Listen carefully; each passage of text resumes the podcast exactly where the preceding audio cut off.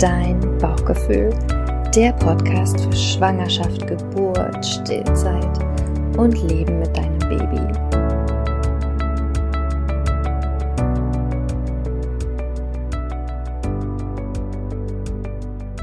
Herzlich willkommen zu einer neuen Folge von deinem Bauchgefühl. Heute wieder mit einem Gast und zwar die liebe Julia. Julia ist Hebamme und Julia und ich haben uns überlegt, ich habe mir überlegt, dass wir heute an die letzte Folge anknüpfen. Also wenn du die noch nicht gehört hast, dann hör vielleicht besser mal die Folge 30. Die heißt nämlich Nichts kommt ins Kind.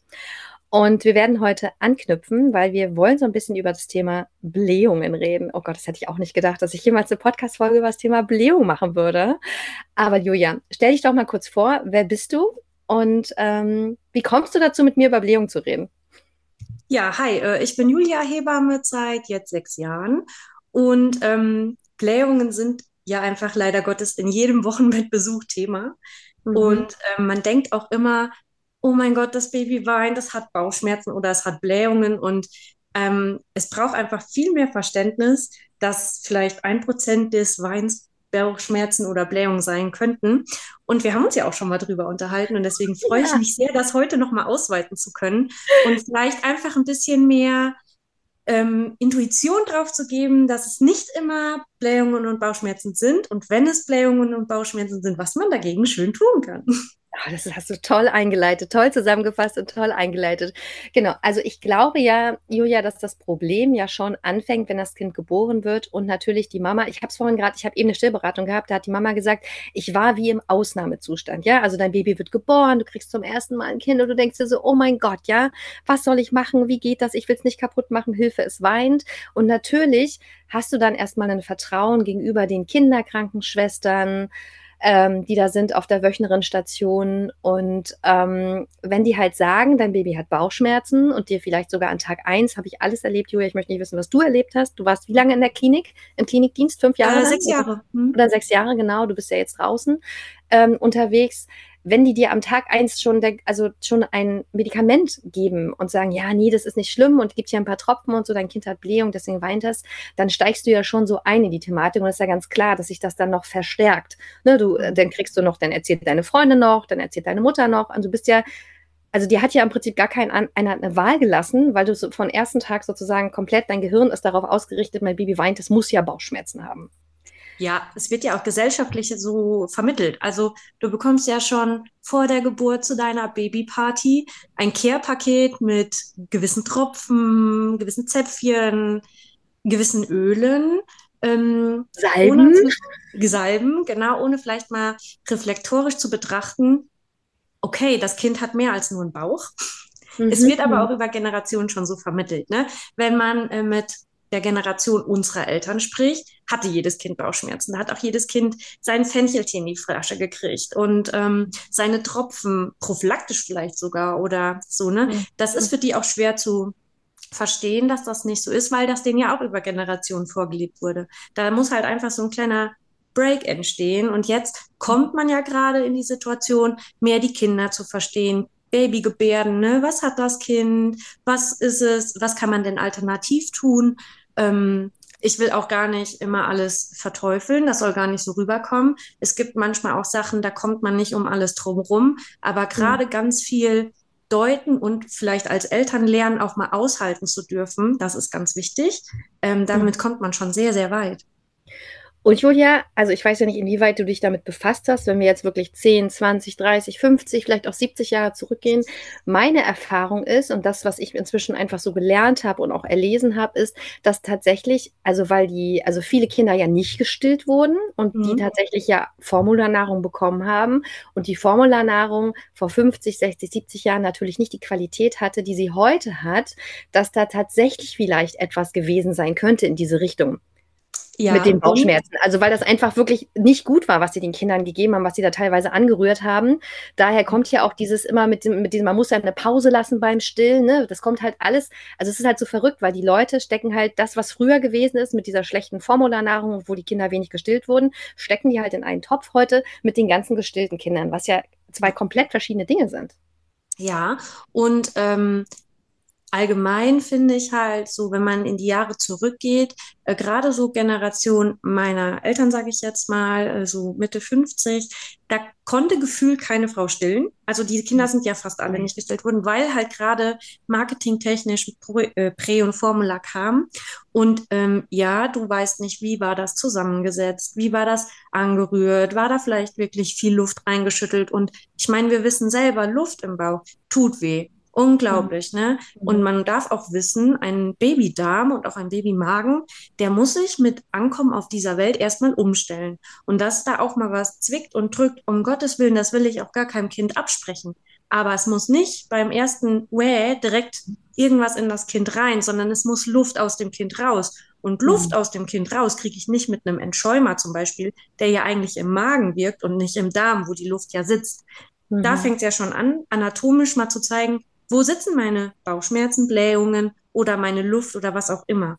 Ne? Mhm. mhm. Und natürlich spielt auch heute immer noch der Geburtsverlauf eine wichtige Rolle für den Darm, weil es ähm, wird ja immer mehr geforscht und man erfindet auch immer mehr und findet auch immer mehr Keime, wo dann während der Geburt Antibiotika gegeben werden und Antibiotika wirken halt bekanntlicherweise auch auf gesunde Keime mhm. und Bakterien und mhm. die werden halt dem Kind auch genommen durch so eine Antibiotikatherapie. Und dass mhm. man vielleicht auch mal guckt, was kann ich denn da in die Richtung tun? Ne, es ist halt gerade viel. Es ist viel im Umschwung. Die Eltern werden bewusster, die Eltern hinterfragen mehr, was ja auch total wichtig ist. Ähm, aber irgendwie sitzen die manchmal wie so, die kriegen halt alles in die Front geknallt. Ne? Wenn Oma sagt, das Kind hat Bauchschmerzen und Mama sagt, das Kind hat das und es hat euch damals nicht geschadet, ja, dann wird es nicht geschadet haben und dann kann ich es auch geben. Aber mhm. da setzen wir halt an, ne? Aufklärung. Ja, und ich muss einmal ganz kurz dazu sagen, Julia, weil ich habe dich ja kennengelernt. Ich habe dich, also ich habe dich gefunden, weil auf Instagram gibt es natürlich super viele Hebammen mhm. und sicherlich auch viele tolle Hebammen und auch viele kritische Hebammen. Und ich habe dich gefunden über diesen einen Post, wo mhm. du äh, sozusagen dich kritisch geäußert hast über diese Medikamente und dir die Zeit genommen hast, einfach mal mal die Packungsbeilage anzugucken. Weil das ist ja das nächste Thema. Ja? Du bist halt im Krankenhaus, du bist im Ausnahmezustand, dein Baby ist gerade geboren, das weint, die Schwester sagt, hier, äh, das Baby hat Blähung, wir haben jetzt hier so ein Medikament, ist nicht weiter schlimm, gib's deinem Kind einfach hier tröpfchenweise. Ich meine, kein Mensch sagt dann, okay, alles klar, das Medikament, könnte ich mal die Packungsbeilage sehen? Könnten Sie mir mal erklären, was das überhaupt ist, was ich meinem Kind da gebe? Mhm. Und du hast dir die Mühe gemacht, nach einiger Jahre, die du Hebamme warst, wahrscheinlich hast du selbst mal gedacht, okay, oder wie bist du dazu gekommen? Auf jeden Fall habe ich dich so gefunden. Vielleicht magst du uns noch mal kurz mitnehmen, wie du dazu gekommen bist, dir das mal anzugucken, genauer. Mhm. Ja, ähm, tatsächlich, man muss ja als Hebamme in der Ausbildung Externate machen. Und da habe ich äh, schon also sehr erfahrene Hebammen auch begleitet. Und ähm, da nimmt man sich ja immer so ein bisschen was mit. Ne? Was passt auch zu einem, was finde ich vielleicht nicht so oder dürfte einfach nochmal ausbaufähiger angeguckt werden. Und da kam ähm, bei einer Hebamme ähm, oft die Empfehlung von den Frauen aber auch schon. Ne? Meine Mama, meine Oma, meine Freundin hat mir XY empfohlen, mein Kinderarzt. Und irgendwie wirkte das da für mich schon voll widersprüchlich, weil mhm. ähm, ja, am besten hilft es einfach, die Luft rauszulassen. Für mich schon auch. Und ähm, ich kauere mich dann immer so zusammen in Embryostellung, so mhm. Darm erleichternd, ne? Und da mhm. habe ich irgendwie schon immer gedacht, nee, irgendwie passt das zu dir nicht, ne? Also ich habe das nie empfohlen.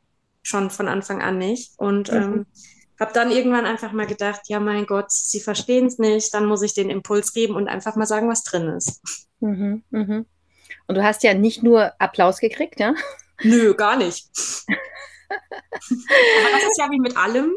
Äh, Social Media ist ja ähm, pseudokritisch, finde ich.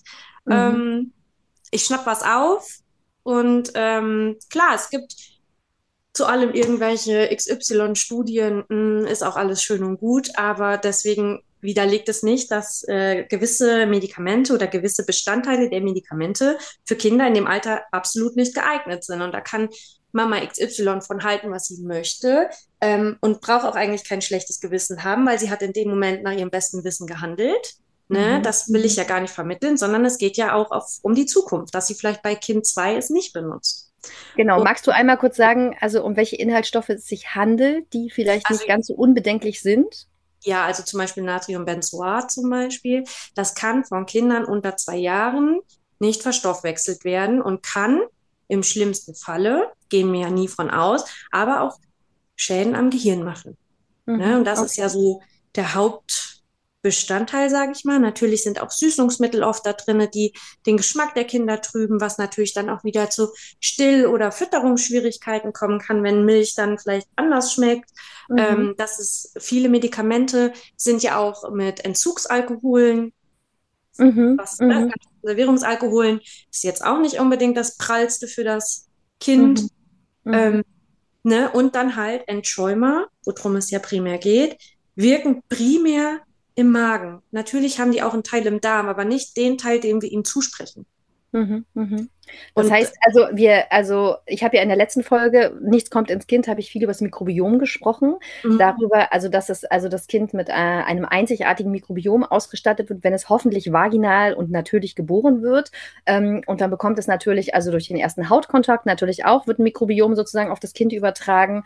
Und ähm, wenn, wenn man sich vornimmt, sein Kind ausschließlich ausschließlich zu stillen. Dann ist natürlich in der Muttermilch und im Kolostrum auch ganz viel drin, was gut ist mhm. für die Ausbildung des Darms und des Mikrobioms. Und wenn ich dann halt an Tag 1 oder Tag 2, egal, wirkungsweise hin oder her, so ein Medikament in das Kind gebe, dann ist natürlich klar, dass das Mikrobiom dann von Anfang an gestört wird. Und ja. das wissen halt die allermeisten Menschen nicht, ne? Und deswegen bin ich so froh, dass wir drüber sprechen und ja eigentlich schon eine zweite Folge jetzt sozusagen zu dem Thema aufnehmen, weil letzte Woche habe ich ja auch schon so ein bisschen drüber gesprochen. Und das ist eben so wichtig, darüber aufzuklären, dass man A, die, die Nebenwirkungen hat, die eventuellen, B, die Wirkweise eher so fragwürdig ist, ja, und mhm. C, natürlich der, der große Einfluss aufs Mikrobiom, weil das, was du ja vorhin schon gesagt hast, ist, alle Babys kommen mit einem unreifen Magen-Darm-Trakt auf die Welt, ja. Das ist einfach, das hat, das ist einfach so, weil eigentlich gehört das Baby noch viel länger an den Bauch, aber der mhm. aufrechte Gang, ne, wir wollen jetzt nicht beim Rohschleim anfangen, aber eigentlich gehören Babys eigentlich noch viel länger an den Bauch ähm, der Mama und die Natur hat dann einfach entschieden, nee, das Kind muss schon früher raus, weil sonst wird der Kopf nicht mehr durchpassen. Das Becken ist ja enger geworden im Laufe der Evolution und ähm, deswegen kommt das Baby eigentlich noch relativ unreif. Von außen sieht es irgendwie fertig aus, aber mhm. innen drin ist noch gar nicht fertig. Ne? Das Gehirn genau. ist ein Drittel nur groß und der ganze Magen-Darm-Trakt muss sich noch entwickeln. Und natürlich erschwert man dem Magen-Darm-Trakt das ne, mit diesem Mikrobiom, was da ja gerade entsteht, wenn man da noch reingrätscht mit diesem ganzen Zeug von Anfang an. Und viele Mütter, und da nehme ich mich nicht raus, Julia, deswegen finde ich so schön, dass du es noch gesagt hast, weil ich war auch diese Mutter, ja, bei meinem ersten Kind vor acht Jahren. Ich habe auch alles Mögliche probiert von diesen ganzen Entschäumern. Da gibt es ja mehrere verschiedene Hersteller. Ne? Mhm. Ich habe natürlich alle durchprobiert, bis hin zu Paderborner Pupsglobuli und wie es alles heißt, ja. Ich habe wirklich alles ausprobiert, weil ich auch so verzweifelt war. Ähm, und weil mir auch von außen einfach so viel suggeriert wurde, das Kind hat Bauchschmerzen. Und mir war einfach überhaupt nicht klar, okay, das ist eigentlich ein ganz normaler Prozess, den ich Aha. begleiten darf, ne? den genau. ich gut tue, indem ich ausschließlich stille und eben nicht. Ich habe natürlich auch Fentiltier und also völlig verrückt. Deswegen bin ich so froh, dass wir garantiert mit dieser Folge ganz viele Frauen erreichen werden, Julia, die das vielleicht von Anfang an anders machen werden. Ja. ja. Das ist halt auch wieder, ich ähm, habe anfangs viele Wochenbettbesuche gemacht. Da ähm, gab es dann auch kein Corona. Da war da natürlich die Oma dabei oder die Uroma, die auch immer direkt reingekretscht hat. Ach, das Baby hat einfach nur Bauchschmerzen oder so. Ne? Das, du hattest gar nicht so die Chance, als Erstlingseltern mal einen Blick für dein Kind zu bekommen. Das hat sich, mhm. Gott sei Dank, durch Corona geändert. Die ja. Frauen hatten weniger, viel, viel weniger Wochenbettbesuch, haben viel mehr instinktiv gemacht. By the way, wir hatten viel weniger Milchstaus, viel weniger. Mhm. Ähm, und ähm, einfach weinen ist die Kommunikation des Kindes. Ja, und es wird uns immer so suggeriert, es fängt ja ein Film und so schon an, das Kind liegt im, im Kreis bei der Mama und immer schon dieses Sch, Sch, Sch. Ja, dann, mhm. also, ne? Mhm. Es mhm. wird uns einfach überall so gezeigt. Es wird Werbung gemacht, ähm, damit dein Baby viel und ruhig schläft, am besten schon durch, was ja der nächste Nonsens ist. Ähm, mhm. ne? Also es ist viel einfach Marketing. Natürlich, klar, irgendwie müssen die Firmen Marketing machen, erreichen ganz viele verunsicherte Eltern und dann kommt das in so einen Kreislauf. Und da packen wir dann natürlich wieder an. Ähm, wenn man gut informiert und gut fortgebildet ist und setzt erstmal mit ganz, ganz vielen Alternativen an. Wie kann ich mein Baby unterstützen? Wie kann ich mein Baby begleiten? Was kann ich dem Alternatives gut tun, damit die Luft vielleicht einfacher rauskommt? Ne? Ich, wie gesagt, Blähungen sind scheiße. Ne? Es drückt auch mir und ich will auch nicht ähm, ja. dann rumgereicht werden oder was weiß ich. Ja, aber Julia, bevor wir auf die Alternativen kommen, würde ich gerne mit dir nochmal darüber sprechen, dass es ja nicht immer Blähungen sein müssen. Ja, du hast ja gerade genau. davon gesprochen von tatsächlich ungefähr einem Prozent. Mhm. Was, also ich weiß es, aber ich möchte es von dir gerne nochmal hören jetzt, damit ich nicht immer so rede, weil ich bin ja im Interview mit dir. Julia, was kann es noch sein, warum ein Baby weint direkt nach der Geburt? Mm, also erstmal auch erzählen, was es selber erlebt hat. Ne? Mhm. So, Mama, ich mhm. bin jetzt da, ich lerne die neue Welt kennen. Ähm, ich erzähle dir auch mal, wie es für mich war. Es war ja nicht nur für dich anstrengend. Ähm, Umstellung. Ich meine, das Kind muss sich jetzt um sich selber kümmern, sage ich jetzt mal. Ne? Es ist mhm. Überlebensinstinkt, mitteilen, evolutionsbedingt müssen Babys weinen. Ja, also mhm. ähm, sonst werden sie in der Höhle geklaut und Mama schläft zu tief. Mhm. Ähm, mhm. sowas zum Beispiel. Äh, es können auch Regulationsstörungen sein, es können ja auch Schmerzen sein. Ne? So ein Baby ist ein Mensch. Wir haben ja auch Schmerzen. Ne? Mhm. Ähm, das kann so viel sein, aber es, es kann halt auch viel, viel mehr sein als der Bauch. Genau. Ich würde noch hinzufügen, einfach nochmal die Vorstellung, weil natürlich du und ich, wir wissen das, aber wenn man vielleicht gerade noch schwanger ist und sich noch nie so reingedacht hat, stell dir vor, dein Baby ist ja 24-7 all-inclusive versorgt im Bauch über die Nabelschnur und es hat immer die gleiche Temperatur. Ich weiß nicht, irgendwas zwischen 36 und 38 Grad, das weiß ich jetzt nicht genau. Also es ist super kuschelig, ja, super kuschelig. In diesem warmen Wasser ist man die ganze Zeit bewegt, man hat immer eine Begrenzung und da bist du plötzlich geboren. Es ist total laut, es ist total hell, es ist total kalt und du hast keine Begrenzung mehr. Also die Welt ist plötzlich so weit und man dürfen auch nicht vergessen, dass die Kinder nur 30 Zentimeter ungefähr gucken können, ja. Also das heißt, ich stelle mir gerade vor, wie ich da bin so, ne, äh, gerade frisch geboren und das ist alles total komisch und ich fühle mich komisch und dann kann ich nicht gucken und die ganzen Geräusche und die Hände und Düfte plötzlich, ja. Also das heißt, das ist natürlich sind unfassbar viele intensive Sinneswahrnehmungen, die das Kind noch gar nicht so richtig verarbeiten kann, weil das hat ja noch ein so kleines Gehirn im Gegensatz zu unserem Gehirn. Ja. Also das heißt, wenn man sich da einmal so ein bisschen die Augen schließt und einmal reinfühlt, wie es sich wohl anfühlt, als Baby geboren zu werden, also ich glaube, da kann jeder verstehen, warum man da weint, weil man erstmal genau. denkt, so, oh mein Gott, was ist denn, wo bin ich denn hier jetzt gelandet? Ich will zurück in meinen Bauch, ja. Man spricht ja, ja auch von Gebärmutterheimweh. Die Babys wollen eigentlich zurück, weil die finden das eigentlich scheiße, die wollen ja gar nicht geboren geboren werden. Genau, und deswegen ist ja auch dieser Haut-an-Haut-Kontakt nach der mhm. Geburt so wichtig, ne, dass das Baby nicht von kalten Ärzte- oder Hebammenhänden der Mama weggenommen wird oder zu mhm. mitgenommen wird und so das erste unbedenkliche Kuscheln, sage ich mal, oder ungestörte Kuscheln. Ja, auf jeden Fall. Also da spielen ganz viele Faktoren rein und es ist halt einfach eine ungemütliche Welt und ähm, wir müssen ganz, ganz, ganz am Anfang anpacken, das zu ändern. Genau, mit ganz, ganz, ganz viel Aufklärung, damit dieses Blähungsthema etwas abgeschwächt wird. Bevor wir noch zu den Alternativen kommen, hast du vorhin auch noch was Interessantes gesagt, Julia. Und zwar hast du nämlich gesagt, ähm, wir haben halt, also wir können das nicht mehr aushalten. Und das finde ich auch so ein wichtiger Impuls, Julia. Mein Impuls in meiner Membership ist immer so, ist zu ganz vielen Themen, halten und aushalten, ja. Mhm. Und das ist das, was wir nicht mehr können. Also, weil wir ja, also ich weiß nicht, wie das bei dir war, aber meine Kindheit, ich bin ja in den 80ern geboren, war halt wirklich auch geprägt von diesen ganzen Medikamenten, die dann auch so in den 90ern alle hochgekommen sind. Dieses, mhm. ne, also, keine Ahnung, ne, über Nacht, ne, äh, auch die Werbung allein schon, schlaf dich gesund, dann kriegst du halt das rein, da war wahrscheinlich auch ein bisschen Alkohol drin oder was. Also, das heißt immer dieses, das Kind hat was, man muss sofort was geben. Und das ist genau. heute noch bei meiner Mutter so. Wenn meine Kinder krank sind, ist das Erste, was sie fragt, äh, hast du was da? Und ich frage dann immer schon so, weil ich mich lustig mache, was meinst du denn, was ich da haben soll? Es klingt halt so, hast du irgendwas da, so, ne, was Illegales, ne? Aber sie meint halt wirklich, hast du Hustensaft, da hast du dies, da hast du das da. Und meine Kinder, ich bin einfach so einen krassen Prozess gegangen in den letzten acht Jahren, meine Kinder bekommen so gut wie, also ich, ich, wir haben nichts mehr. Ja? Wir haben nichts mehr da, also prophylaktisch, ist auch ein wichtiger Satz, den du vorhin gesagt hast, ein wichtiges Wort, dass wir einfach ganz viel prophylaktisch geben, obwohl das Kind eigentlich gar nichts hat, ja, vorbeugend vermeintlich. Ähm, und dann einfach ganz viel Symptombehandlung, aber nach, gar nicht nach den Ursachen geguckt wird. Also, weil wir wollen einfach das Kind ruhig stellen, weil wir es genau. einfach nicht aushalten können.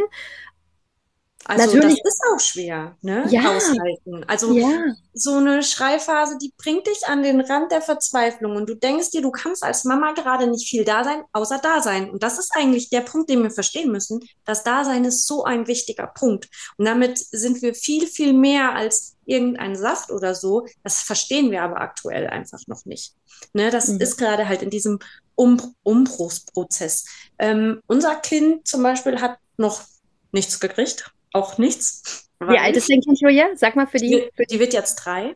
Mhm. Ähm, Erstens, sie lässt sich auch nichts einflößen. also, Super schlaues Kind. Kluges Kind. Ähm, und ich hatte nicht mal zur ersten Impfung, die wir sehr spät gemacht haben, irgendwelche Zäpfchen, habe ich dann verschrieben gekriegt. Und ich muss sagen, ich weiß nicht mal, wo sie sind. Ne? Wir hatten sie nicht mal mit im Urlaub.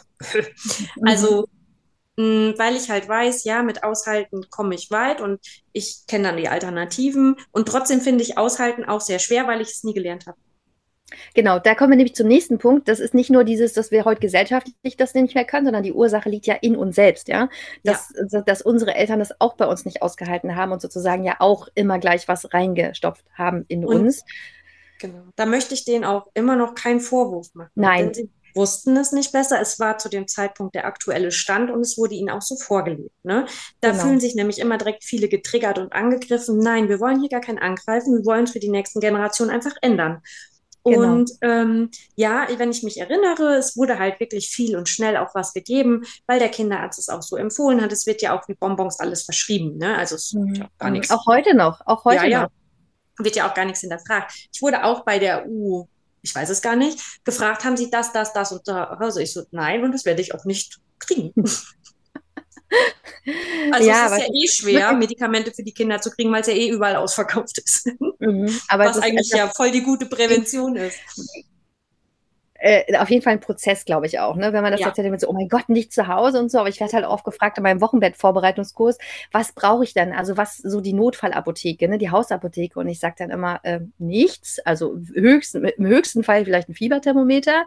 Äh, aber ansonsten fällt mir nichts ein, was man sozusagen schon mal prophylaktisch zu Hause haben sollte, weil wenn ein neugeborenes Baby irgendwas hat, dann solltest du eh zum Arzt gehen. Genau. Und nicht zu Hause irgendwas äh, rumdoktern und es gibt einfach nichts, was man da haben müsste, was man seinem Kind irgendwie schon einflößen müsste, ja. Genau, also das ist ja auch die offizielle Empfehlung. Wenn mich eine Frau im frühen Wochenbett anruft und das Kind Fieber zum Beispiel, würde ich niemals sagen, gib dem einfach mal zwei Zäpfchen. Fieber unter einem gewissen Alter gehört eh zum Kinderarzt. Und wenn das Kind dann was hat, dann kriegst du es eh verschrieben. Das brauchst du nicht zu Hause haben. Genau, deswegen braucht man sich da schon nicht wieder prophylaktisch äh, vorbereiten. Genau. genau. Aber Julia, wir haben nur noch ein paar Minuten. Du musst gleich ja. los zu deinen nächsten äh, Terminen. Ähm, lass uns mal ganz kurz nochmal über die Alternativen sprechen. Die haben wir ja schon zweimal jetzt angeteasert. Was sind dann in deinen Augen Alternativen, wenn tatsächlich das dein Baby dazu gehört, zu diesem 1% und es wirklich Blähung hat? Was gehört für dich dazu als Alternative zum Tun?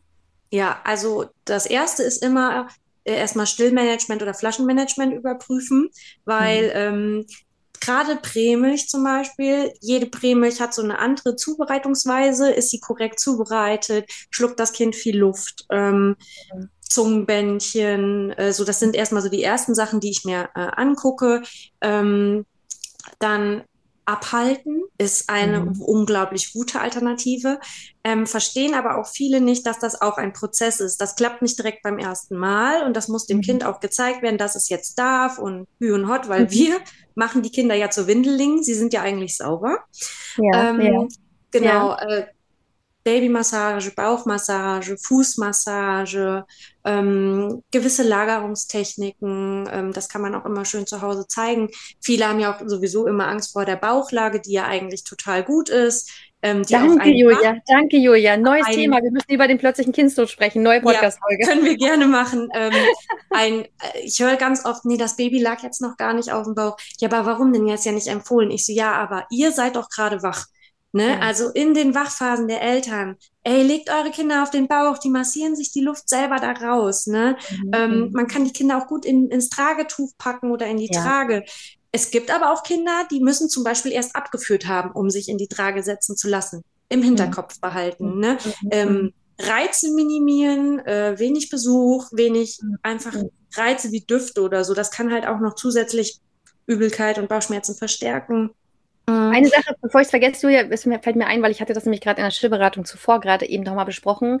Du darfst als Mama auch dein eigenes Mikrobiom anschauen, ja? Also gerade ja. wenn du stillst, gibst du natürlich auch all das, was in dir ist, an dein Kind weiter. Und wenn du jetzt gerade, also vielleicht, wenn du noch nicht mal schwanger bist und die Folge hörst, das wäre natürlich ein Traum, wenn wir dich jetzt schon erreichen könnten, kümmere dich sozusagen vor der Schwangerschaft um deine Darmgesundheit, weil mhm. das hat natürlich auch einen riesen Einfluss. Ich habe ja, ich habe ja drei Kinder und alle drei Kinder hatten tatsächlich mit echten Blähungen zu tun, einfach weil meine Darmgesundheit so scheiße scheiße war, bevor ich schwanger war. Und ich habe mich ja. nicht darum gekümmert, weil ich es einfach nicht gewusst habe, ja? Ja. Genau, also äh, die eigene Darmgesundheit ist auch wichtig. Dann natürlich auch habe ich als Mama in der Schwangerschaft viele Antibiotika konsumiert unter der mhm. Geburt. Muss ich das vielleicht noch ein bisschen aufgreifen, dass ich das noch mal ein bisschen stärke? Im mm, Prinzip, äh, das verstehen ja viele nicht, Julia, dass man, also dass man quasi, auch wenn das Kind geboren ist, also man nicht dem Kind es verabreicht, sondern man mhm. kümmert sich um seine, also man selbst kann sozusagen sich um seine Darmgesundheit kümmern mit Probiotika oder was auch immer. Ähm, und das hat natürlich dann auch wieder einen Einfluss auf dein Mikrobiom und auf die Muttermilch und kannst dadurch was, also nicht ins Kind, ne? nichts kommt genau. ins Kind, sondern in dich selbst. Du kümmerst dich und dann gibst ja. es ans Kind weiter. Ähm, dann sind so Alternativen, das Kind auch einfach mal nackig strampeln mhm. lassen, ähm, mhm. weil sie wollen sich nicht dreckig machen. Sie sind ja eigentlich sauber geboren.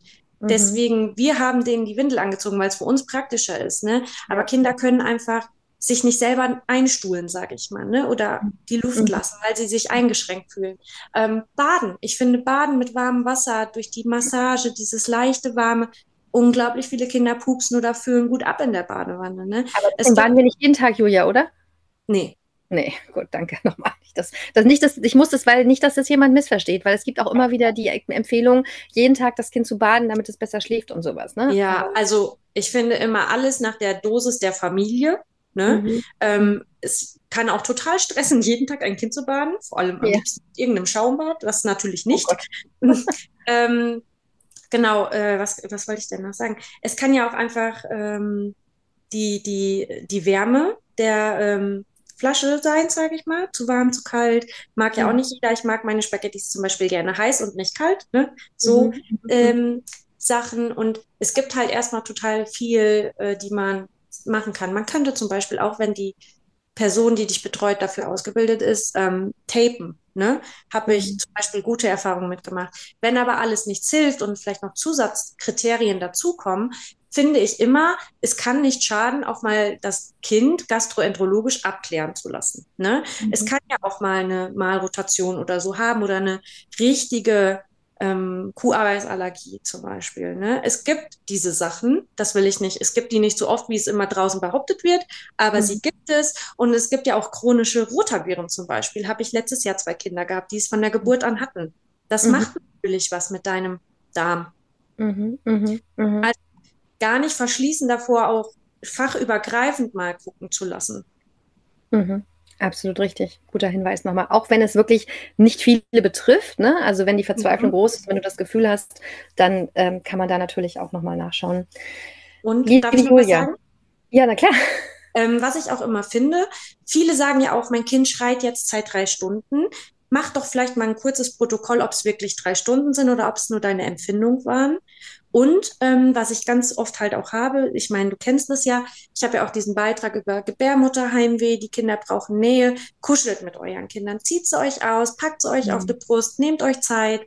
Ähm, und ihr könnt auch nochmal ein Rebonding-Bad machen, ne, mit mhm. dem Kind zusammen, um einfach nochmal, vielleicht ist was bei der Geburt für dich und das Kind gewesen, was euch gerade so ein bisschen struggelt. Holt euch eure Nähe zurück. Und Nähe ist eigentlich so der, erstmal der Garant für alles. Genau, Julia, weil und der Witz ist ja, wenn das Kind zum Beispiel Geburt verarbeitet oder weint, weil es gerade einfach äh, einen Schub hat oder was, es gibt ja viele Gründe, warum Kinder weinen können, ne? dann holt es sich natürlich die Luft rein, ja. Also das heißt, also da ist eigentlich, sind jetzt irgendwie keine drei Monatskoliken, über die haben wir jetzt gar nicht mehr gesprochen, dass es die eigentlich nicht gibt. Ähm, das wollte ich eigentlich noch, aber ist vielleicht zu einem anderen Mal. Aber es ist ja klar, wenn dein Kind jetzt eine Stunde geweint hat und die ganze Zeit sozusagen Luft geschnappt mhm. hat beim Wein, dass es da natürlich einfach Luft schluckt und dass die Blähungen sozusagen durch das Weinen entstehen und nicht durch drei Monatskoliken oder was immer so erzählt wird. Ist ja logisch. Mhm, das stimmt. Also ja, ich meine, wenn ich weine, dann schluchze ich auch nach Luft und dann habe ich auch Bauchweh. ja, und Kinder machen das ja ein bisschen exzessiver meistens als wir Erwachsene. Ja. ja? Ähm, und das darf man einfach auch nicht vergessen, was wieder im Umkehrschluss natürlich nicht heißt, dass dein Kind auf gar keinen Fall weinen sollte. Ne? Das könnte man jetzt auch mhm. schon wieder falsch verstehen. Es Nein. ist halt schwierig, Julia, weil du und ich, wir haben natürlich das ganze Wissen und das ist, es ist manchmal fällt es mir schwer, dann halt so umzudenken, auch in solchen ja. Gesprächen, dass natürlich uns jemand zuhören kann äh, und vielleicht auch jemand etwas miss- oder fehlinterpretieren kann, der das Wissen es nicht hat. Ne? Also Babys genau. müssen weinen dürfen, ja, das ist gut. Ja. Sie können Stress abbauen, sie können Dinge verarbeiten. Es ist Kommunikation, wie Julia es gesagt hat. Es ist so wichtig, dass dein Baby weinen darf. Aber natürlich kann es halt sein, nach so einer längeren Weinphase, dass es dann dadurch tatsächlich ein bisschen Luft im Bauch hat und dass es das eben loswerden muss. Ne? Mhm.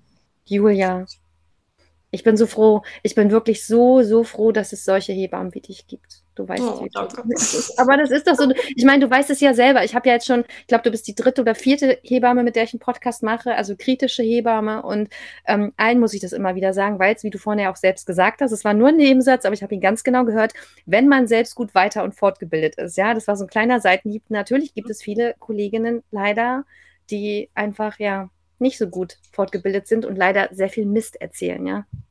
Genau. Also das ähm, ich möchte die Hebammen jetzt nicht mhm, mhm, mhm. thematisieren, sondern das betrifft leider Gottes alle Berufsgruppen, die irgendwie mit Frau und Kind zu tun haben.